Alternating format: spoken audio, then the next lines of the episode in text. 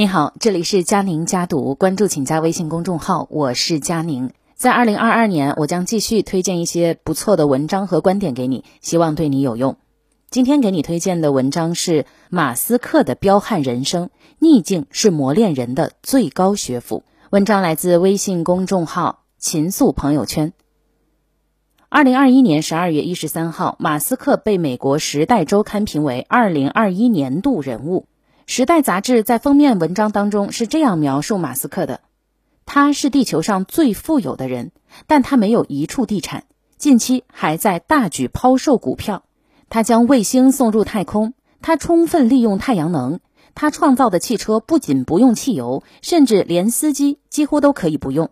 他一句话就能说得股市上蹿下跳，他有大批拥堵，将他的每句话奉若圭臬。他驰骋地球，向往火星。百折不挠，志在必得。今天想和大家讨论一下造就马斯克彪悍人生的逆商和零商。首先，我们来聊聊逆商。苏格拉底说：“逆境是磨练人的最高学府。”马斯克应对克服逆境的能力特别强，这和他的非典型教养有关。马斯克的父亲是一个怪人，一个十足的疯子。马斯克不愿意多谈他的父亲，也不允许他的传记作者和他的父亲多联系。他甚至发誓永远不让他的孩子们见他们的爷爷。马斯克一家对于他的父亲的情况都讳莫如深。不过，他和他的弟弟都提到过，他们的父亲常常连续严厉管教他们三四个小时，并且以此为乐，还曾和他们玩一些残酷的心理游戏，且对他们进行某种形式的精神折磨。九岁的时候，马斯克的父母离婚了，母亲带着三个孩子搬了出去。不过，可能在他祖母的影响下，马斯克曾回去和他的父亲住过一段时间。马斯克后来总结说：“准确的说，我没有一个好的童年。我的童年听起来不错，也的确有美好的部分，但总体来讲并不好，并不幸福。实际上，可以说我的童年很悲惨。一个过于严厉、精神似乎有一定障碍的父亲。”一个继承了自己父母自由放任育儿方法、忙着自己事情的母亲，马斯克的童年生活可想而知。实际上，不仅他的童年生活悲惨，他的中学生活也很悲惨。父母离异以后，他跟随母亲生活，经常搬家，换过七所学校。他提前一年上学，所以身材比同班的同学矮小不少。再加上极高的智商和极低的情商，他成为校园暴力的理想对象。校园霸凌是人性的恶在没有法治规范时原始自然的展现，马斯克成为其极大的受害者。有一次，马斯克和弟弟坐在楼梯上吃东西，一个男生从他身后把他推下楼梯，他滚到地上后，一群男生围着他殴打。那个把他推下去的男生揪着他的头，狠命的往地上撞击，马斯克晕了过去，满脸是血，被送到医院救治。后来还不得不做了鼻部整形手术，他们还殴打马斯克最好的朋友，直到他答应不再和马斯克玩。他们还利用他把马斯克引出来，这样他们就可以打他了。马斯克被这群恶霸纠缠了三四年的时间。当讲述这段往事的时候，马斯克的眼睛湿润了，声音在颤抖。出于某种原因，他们决定无休止的纠缠我，这让我的成长很不容易。那些年，我根本没有喘息的机会。这帮人满校园的追着我打，然后我回到家里，但家里的氛围也同样可怕。这种恐怖似乎永无止境。在这样无休止的炼狱中，马斯克练出了超强的逆商。他的坚毅少有人比。如果从头来过，他可能不会希望还是在这样的环境中成长。不过，他对现在学校对学生的过度呵护表示不满。他说：“他的儿子的学校，如果一个学生对别的学生吼一声，家长就会被叫去学校。在他那时候，大打出手没打出血都不算什么事儿。他禁止他的儿子七岁以后玩绒毛玩具，他希望他的儿子坚强反脆弱。然而，显然他不可能创造一个和他当年一样的环境来培养儿子的逆商。如果可以选择，估计没有父母愿意这样锻炼孩子。”特殊的成长环境锻炼了马斯克，赋予他钢铁般的意志，使得他像钢铁一般坚毅。这正是他后来创业所需要的。马斯克一路走来，一路受到各种人的攻击、羞辱、诅咒，原因也不难想象。他每次创业都是要颠覆一个庞大的、根深蒂固的传统行业，而这个行业又有一个由无数供应商和互补品组成的网络。马斯克动了不知多少人的奶酪，比如电动汽车，不仅直接影响燃油车厂商的饭碗，还间接影响石油企业的饭碗。实际上，马斯克就是要结束人类对石油的依赖，结束石油战争给人类带来的灾难，才力推电动车。这些石油企业势力都非常强大，甚至是国家层面的势力。而 SpaceX 直接威胁到政府机构，垄断企业某些国家的利益。马斯克的前妻曾经一度担心他会被俄罗斯间谍刺杀，还有他的竞争对手对他也不会心慈手软，投资人、合作伙伴、同事等的利益也不总是和他一致，还有被他弃之如敝履的前员工，就算是本来和他没有什么利益冲突的人。在了解了他的性格、脾气以及沟通方式，好像似乎他只有一种方式，就是暴力沟通，也会轻易的成为他的敌人。他就只好这样左冲右突，和各种人一路斗下去。一九九五年，马斯克和他的弟弟创办第一个企业 Zip Two，一开始的业务是电子黄页。它的愿景用现在的概念来讲，就是 Yelp 和 Google Map 的结合。引入风险基金以后，投资人要求马斯克把 CEO 的位置让给从外面请来的职业经理人。马斯克很不情愿，中间发生了很多抵触情绪和互相指责，但是董事会还是一致认为马斯克无法胜任 CEO 一职。后来董事会把 Zip Two 卖给了康柏公司，那个时候的马斯克已经开始筹建他的第二家公司。一九九九年，马斯克成立了 X.com，这次他的愿景是打造一个互联网金融公司，颠覆传统的银行、保险等行业。在加拿大一家银行实习期间，他就得出结论：银行家富有，但是愚蠢。他指出他们可笑的从众心理。所有的银行家都做着和其他所有人一样的事。如果其他人去跳崖，这些人也会跟着去跳崖。如果房间中央有一大堆黄金，没有人去捡，他们也不会去捡。马斯克到处演讲，并且安排媒体采访，布道互联网加金融。他嘲笑传统金融业的守旧愚蠢，比他们更守旧愚蠢的是监管部门。他的这种否定传统金融的一切架势，让被马斯克说服从加拿大来到硅谷同他一起创业的银行家弗里克又惊恐又气愤。他提出，要么让他担任 CEO，要么他把公司里的每一个人都带走，成立一个属于他自己的公司。马斯克对他说：“你赶紧去成立你的新公司吧。”于是弗里克真的那么做了，没有几个人留下来待在 X.com，大家都觉得马斯克太疯狂、太狂妄了。马斯克不得不重新的招兵买马。不久，两个聪明的年轻人彼得蒂尔和麦克斯列夫金向 X.com 租了一间粉刷一新的杂物间作为办公室，创办了 Confinity。很快，两家公司开始比拼烧钱抢客户。后来，X.com 收购了 Confinity，马斯克担任 CEO，蒂尔离开公司。再后来，二零零零年九月，列夫金发动了硅谷历史上最为臭名昭著的政变，怂恿董事会请蒂尔回来取代了马斯克。那时，马斯克正在度蜜月，他的弟弟打电话告诉他，他已经不是 X.com 的 CEO 了。在澳大利亚圣诞岛，马斯克坐在沙滩上坐到深夜，仰望星空，他在银河系神游，星云璀璨，每一个星云相当于上千个太阳，太空浩瀚。人间是非，譬如尘埃。马斯克和平的退出了公司，还增加了对公司的投资，以确保自己还是最大的股东。后来，公司更名为贝宝。二零零二年二月，贝宝在纳斯达克上市。七月，被 eBay 以十五亿美金的高价收购。贝宝成为硅谷的神话，很多从贝宝出来的人成为成功的创业者、投资人，被称为贝宝党。蒂尔的一个粉丝写过一本书，将蒂尔捧上神坛，抹杀了马斯克的一切功绩，甚至将马斯克丑化成在蒂尔燕尾服下讨生活的小卒。马斯克不得不写了一封两千多字的长信回应硅谷八卦网站，以正视听。这封信第一次向公众展示了马斯克严密的逻辑、超群的文笔以及好斗的性格。二零零二年六月，SpaceX 成立了。这一次，马斯克的愿景是成为太空行业当中西南航空公司。多年以后，这个愿景扩展为一站式的太空商店。马斯克认为，太空行业在过去的五十年内没有真正的进步。尽管行业各大公司的产品性能极佳，然而造价也极高，所以性价比并不高。好比造一辆法拉利去满足本田雅阁的需求。马斯克计划利用过去半个世纪迅速发展的计算机科学和材料科学，大大提高性价比，在太空行业掀起一场革命。这不仅可以使得 SpaceX 获得巨大的商业利润，而且对军事科学都有深远的意义。美国军方需要价格低廉、更小巧的卫星，能够通过软件重新配置，一接到通知就能够马上发射，类似于一次性卫星。这样，美军在太空的响应速度就和海陆空作战时一样快。同军方一样，科学家们需要低成本进入太空，能够发射实验设备，并且定期获得数据反馈。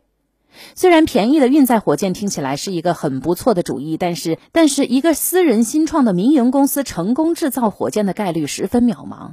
火箭制造的风险极高，尽管有很多教训供 SpaceX 吸取，然而公司的预算仅够发射三四次，一旦失败就无法重来了。而且公司的人手相对于传统火箭制造商来说，简直是少得可怜。没有人相信马斯克会成功。又一个任性富翁要做征服太空的白日梦了，各种嘲讽扑面而来。随着 SpaceX 火箭发射的一次次失败，这些冷嘲热讽日益高涨，时不时的上升到人身攻击的高度。二零零八年九月二十八号，在马斯克宣布目标四年之后，SpaceX 的第四次发射终于成功了。正如马斯克所说，世界上完成这种壮举的国家屈指可数。这种项目一般都是由国家来完成的，而不是某个公司。这绝对是我人生中最棒的一天。这是具有里程碑意义的时刻，但这也意味着马斯克对传统火箭制造商、政府承包商的威胁从幻想变成了现实。马斯克的火箭和他们的一样好，甚至更好、更现代。马斯克一直对他们不断把上个世纪六十年代古董般的东西送入太空感到义愤填膺。俄罗斯在发射卫星和载人航天器市场上占有了重要的地位，却还在使用几十年前的旧设备。他们用于前往国际空间站的联盟号载人飞船体积狭小，机械旋钮和电脑屏幕自1966年首次飞行以来从未更换过。后来加入太空竞争行列的国家却精准地模仿了俄罗斯和美国的旧设备。航天业的现状令进入该领域的年轻人啼笑皆非。而实际工作环境、文化也如同那些机器一样古板。长期以来，向往太空、能力出众的大学毕业生不得不在陈腐的军工承包商和有趣但缺乏影响力的初创企业之间做出艰难的抉择。马斯克帮他们解决了这个问题。SpaceX 的太空梦甚至比 NASA，就是美国航空航天局更宏伟激进，而工作环境、企业文化却又十分时髦现代，还拥有股权。马斯克对于招募人才非常的擅长。他的知识结构很全面，对数学、物理、化学、工程、经济、管理等领域都有相当深厚的了解，对完成某项任务需要什么样的知识技能组合了如指掌，也知道如何才能找到这样的人才。马斯克这方面的能力，据说只有当年的比尔·盖茨可以和他并肩。和盖茨一样，马斯克对招聘工作十分重视。SpaceX 的前一千名员工都是马斯克最后亲自面试招进来的，包括保安。一方面，SpaceX 招募顶尖院校的尖子生；另外一方面呢，现有的行业精英纷纷投奔到马斯克麾下。马斯克说：“我学习物理和商业，因为你需要知道宇宙怎样运转，需要知道经济怎样运作。你也需要有一种能力，把有创造力的人吸引在一起，凝聚在一起。如果是前沿科技，一个人是不可能完成的。”马斯克有一种类似于乔布斯现实扭曲立场的催眠能力。可以将他的梦想愿景赋予他身边的人，他们崇拜他，敬畏他，有人甚至愿意为他付出生命。他们像谈论超级英雄，甚至是神灵一样谈论着他。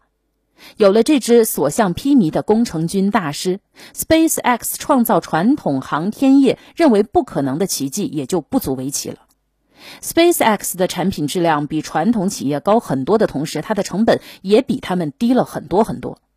实际上，几年以后，马斯克生产的火箭成本是他竞争对手的十分之一，生产的卫星成本是三十分之一到十分之一，发射服务收费是他们的五分之一，直接威胁他们的垄断利润。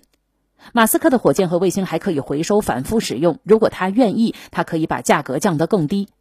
SpaceX 的产品研发制造时间也短得出奇，比如龙飞船只用了四年的时间开发制造，团队人最多的时候不过百人。而美国军用飞机制造一艘一般要十五年，人手是不计其数。更具战略意义的是马斯克的火箭从发动机、电气设备到舰体，所有关键的部件都是自己研发制造，制造率高达百分之八九十，完全不依赖任何国家和企业，特别是不依赖俄罗斯和乌克兰。而他的竞争对手说白了只是组装厂，关键部件都依赖和美国关系很不稳定，甚至直接有冲突的国家。SpaceX 的文化和这些传统企业截然相反，组织架构是平的。办公室空间是开放的，决策流程是透明快速的，组织成员的报酬和地位取决于贡献和能力，而非论资排辈。沟通方式是直截了当，甚至是简单粗暴的。美国航空航天局，也就是 NASA 的行星科学家卡罗尔斯托克说：“传统宇航界的做法与之截然相反，整个运作机制仿佛是为了拟定反腐的条文和审查手续而存在。”有一次，SpaceX 火箭在发射前的几个小时被发现了有一个软件错误，工程师修改检测无误后传给发射台上等待发射的火箭，然后火箭就成功的发射了，整个过程不到三十分钟。NASA 可不是这样，如果哪里出了错，每个人都只会顺从的等待三周之后再试着重新发射。无数次，NASA 的官员用荒诞无稽的繁文缛节延误马斯克的进度。无数次，马斯克暴跳如雷。有一次，他整理了一份清单，记录了美国联邦航空局一位官员在一次会议上发表的所有愚蠢言论，并且把这份清单发给了那人的上司。然后，那个家伙的笨蛋上司给我发了一封很长的邮件，说他致力于航天工作二十年，负责过二十次发射等等，还说我怎么敢指责那家伙做错了。马斯克说：“我告诉他，不只是那个家伙错了，你也一样错了。”马斯克与空军将领或者其他某种高级将领的沟通方式也同样令人震惊。实际利益、文化理念、个人做派的冲突都激起了大家对马斯克的深深恐惧和憎恶。他们是多么希望 SpaceX 出点什么事儿，尽快完蛋。SpaceX 的确差点玩完，因为他没有钱了。火箭发射成功以后，公司的确获得了一些卫星发射的订单，但是履行这些订单需要大量的资金，而马斯克的钱基本已经差不多用完，因为同时他还投资了一个超级烧钱的企业，叫特斯拉。二零零三年七月一号，马丁·艾伯哈德和马克·塔彭宁创办了一家电动汽车公司。二零零四年初，马斯克以七百五十万美元的投资成为最大的股东及董事长，并找来一家风险投资公司完成了第一轮的融资。当时公司总共五个人，他们以杰出的物理学家尼古拉斯·特斯拉命名这家公司为特斯拉。此后呢，马斯克一边研发电动汽车，一边和各方斗争。电动汽车很容易在支持和反对者团体当中引发宗教般的反应。特斯拉又将硅谷变成了底特律真实的威胁。各方势力对特斯拉的质疑攻击一浪高过一浪。CEO 艾伯哈德被董事会降职以后起诉马斯克，最后两人庭外和解。董事会先后又找到了两个 CEO，第一个很无能，第二个和马斯克愿景截然不同。他们希望把特斯拉包装好，尽快卖一个好价格，而马斯克他希望的是改变世界。二零零八年十月，马斯克不得不自己去担任特斯拉的 CEO。后来，马斯克表示他非常讨厌担任特斯拉 CEO，宁愿专注于工程和设计问题，但是他必须继续掌管这家公司，否则公司就要死了。硅谷八卦网站讽刺马斯克篡权夺位，还发表了特斯拉的一位员工写给公众的匿名信，称公司在裁员，银行里只剩九百万美元，顾客交给特斯拉的几千万定金被挥霍一空。这位员工表示：“我无法昧着良心做一个旁观者，任由我的公司欺骗广大群众和亲爱的顾客。”不过他没有辞职，继续拿着特斯拉的工资，直到马斯克用一个巧妙的方法找出了他的身份，请他走人。二零零八年是特殊的一年，也是马斯克最难忘的一年。那一年，马斯克正在经营着两家站在科技前沿的公司，SpaceX 和特斯拉。前者要颠覆传统航空航天行业，后者要颠覆传统的汽车行业。然而，就在这个时候，美国的次贷泡沫破裂，金融海啸席卷全球，经济急速衰退，融资变得十分的困难，而马斯克急需资金。他说：“我只能选择 SpaceX 或者特斯拉中的一个，或者将资金分成两半。这是一个艰难的决定。如果我将资金分开，可能两家公司都没有办法活下来；如果我将资金全部都给了其中的一家公司，它的生存概率会更高。但是这也意味着另一家公司肯定要倒闭。我为此翻来覆去思考了很久。当马斯克苦苦挣扎的时候，汽车真相网站于二零零八年五月开设了一个名为“特斯拉死亡倒计时”的栏目，发布了一系列的文章。英国著名汽车电视节目《最高档》将特斯拉批得一无是处，好像特斯拉是那种还没有上路就已经没有电的电动车。有一天，甚至同时出现了五十篇谈论特斯拉会如何灭亡的文章。马斯克的弟弟说：“人们就像看笑话一样关注特斯拉死亡倒计时，但那其实非常的残酷，就像古罗马角斗场的观众看着和猛兽搏斗的奴隶快要被吃掉时的情形。”马斯克没有放弃，他想尽了一切办法筹集资金，不让特斯拉倒闭。他出售名下几乎所有的财产，筹了将近两千万美元，要求特斯拉其他投资人也拿出同样多的钱来匹配。投资人答应了。然而，创投基金 Vantage Point Capital 阳奉阴违，阻挠此事。马斯克认为，这个基金的如意算盘是瓦解特斯拉，使他破产，然后将他逐出特斯拉，重新融资，让自己成为特斯拉最大的股东，夺取公司，然后将公司卖给底特律的汽车生产厂商，或者只制造、销售电子动力传统系统和电池组，而不再生产整车。这是一个很务实的赚钱计划，但是马斯克制造的电动车的梦想就泡汤了。这时，知道了 Vantage Point Capital 无法干预债务融资的马斯克，决定冒了一个巨大的风险，将这轮融资从权益融资变成了债务融资。这轮融资最终完成于十二月二十四号圣诞前夕。再迟几个小时，特斯拉可能真的就得宣布破产了。当时马斯克只剩下几十万美元，甚至无法去支付员工的工资。特斯拉终于活了下来。与此同时，在 SpaceX，马斯克和高管们在恐慌当中度过了十二月。美国国家航空航天局 NASA 局长迈克尔·格里芬是航天领域的名人，在2008年被《时代》杂志评为全球最具影响力的一百人之一，是火星协会最初的签署人之一。曾经差点成为 SpaceX 的联合创始人，但是他现在转过来和马斯克作对，使得 SpaceX 赢得 NASA 合约的希望越来越渺茫。正当大家一筹莫展的时候，事情突然出现了转机。十二月二十三号传出，SpaceX 成为 NASA 的供应商，将得到十六亿美元的预付款，为国际空间站提供十二次运载服务。二零零九年一月。格里芬作为布什总统的前朝老臣，辞去了 NASA 局长一职，SpaceX 终于活了下来。二零零八年是大雪压青松的一年，马斯克倾注全部的财产和心血的两家公司，距离破产只有一步之遥。媒体直播他的死亡过程，被他冻了奶酪的人兴奋地观看着，普通民众把对银行家和富人的仇视投射在他的身上，也兴奋地观看着。相恋十年、结婚八年的发妻，他五个儿子的母亲与他离婚，并且将他告上了法庭。撰文接受采访，狠狠地羞辱他。原来的合作伙伴特斯拉创始人起诉讨伐他，员工背叛他，投资人设计他，似乎整个世界联合起来针对他，都准备好了为他的死讯欢呼。然而他却活了下来。不过他并不是那种感觉与人斗其乐无穷的人。他曾经无数次深夜在噩梦中醒来，发现自己在痛哭的叫喊。他说：“所谓创业，就是嚼着玻璃凝视深渊。既然必须穿过地狱，那就走下去吧。”马斯克说：“如果你没有失败，说明你没有创新；如果你失败的不多，说明你不够创新。”很少有人比马斯克更加坚毅的人，绝大多数人在这种压力下会退缩崩溃，然而马斯克却能够变得更加的理性坚强，依然能够做出高质量的决策。他的朋友说，任何了解他所经历一切的人都对他深怀敬意。灵商是什么呀？它是对事物本质的灵感、顿悟能力和直觉思维能力。不过这里更多的用这个词来指人对生命意义、人生目标的理解和追求。在十四岁左右的时候，和很多天分高的少年一样，马斯克开始思考存在的意义。他看了很多宗教、哲学、意识形态等方面的书，最后没有选择任何一种宗教或者是意识形态，而是回到从小酷爱的漫画和科幻。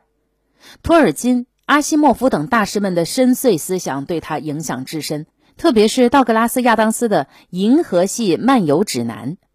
上大学的时候，马斯克不停地问自己：生命的意义是什么？他读了很多哲学书籍，特别是尼采和叔本华的《我的精神我主宰》，失去世界的人统治世界。马斯克最终得出结论：人生的意义在于提升人类意识的广度和高度。此生唯一值得做的事情，就是努力提高人类的群体意识，实现人类群体启蒙，提升人类文明程度。从此，他立志成为拯救人类、延续人类的英雄，让人类成为跨星际物种，并且得到永生。马斯克在南非的生活，让他目睹了种族制度的残酷、人性的缺点和人类社会的荒谬，这对他三观的形成也产生了重大的影响。他向往美国。马斯克的弟弟说：“南非对于埃隆这样的人来说，就像是监狱。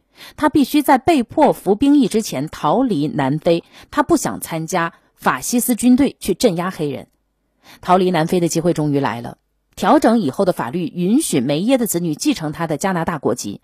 马斯克立即开始研究办理这个手续，花了整整一年的时间，马斯克拿到了加拿大护照。”他又在煎熬当中等待了三个星期，终于拿到了机票。一拿到机票，他就毫不犹豫地离开了家，再也没有回去过。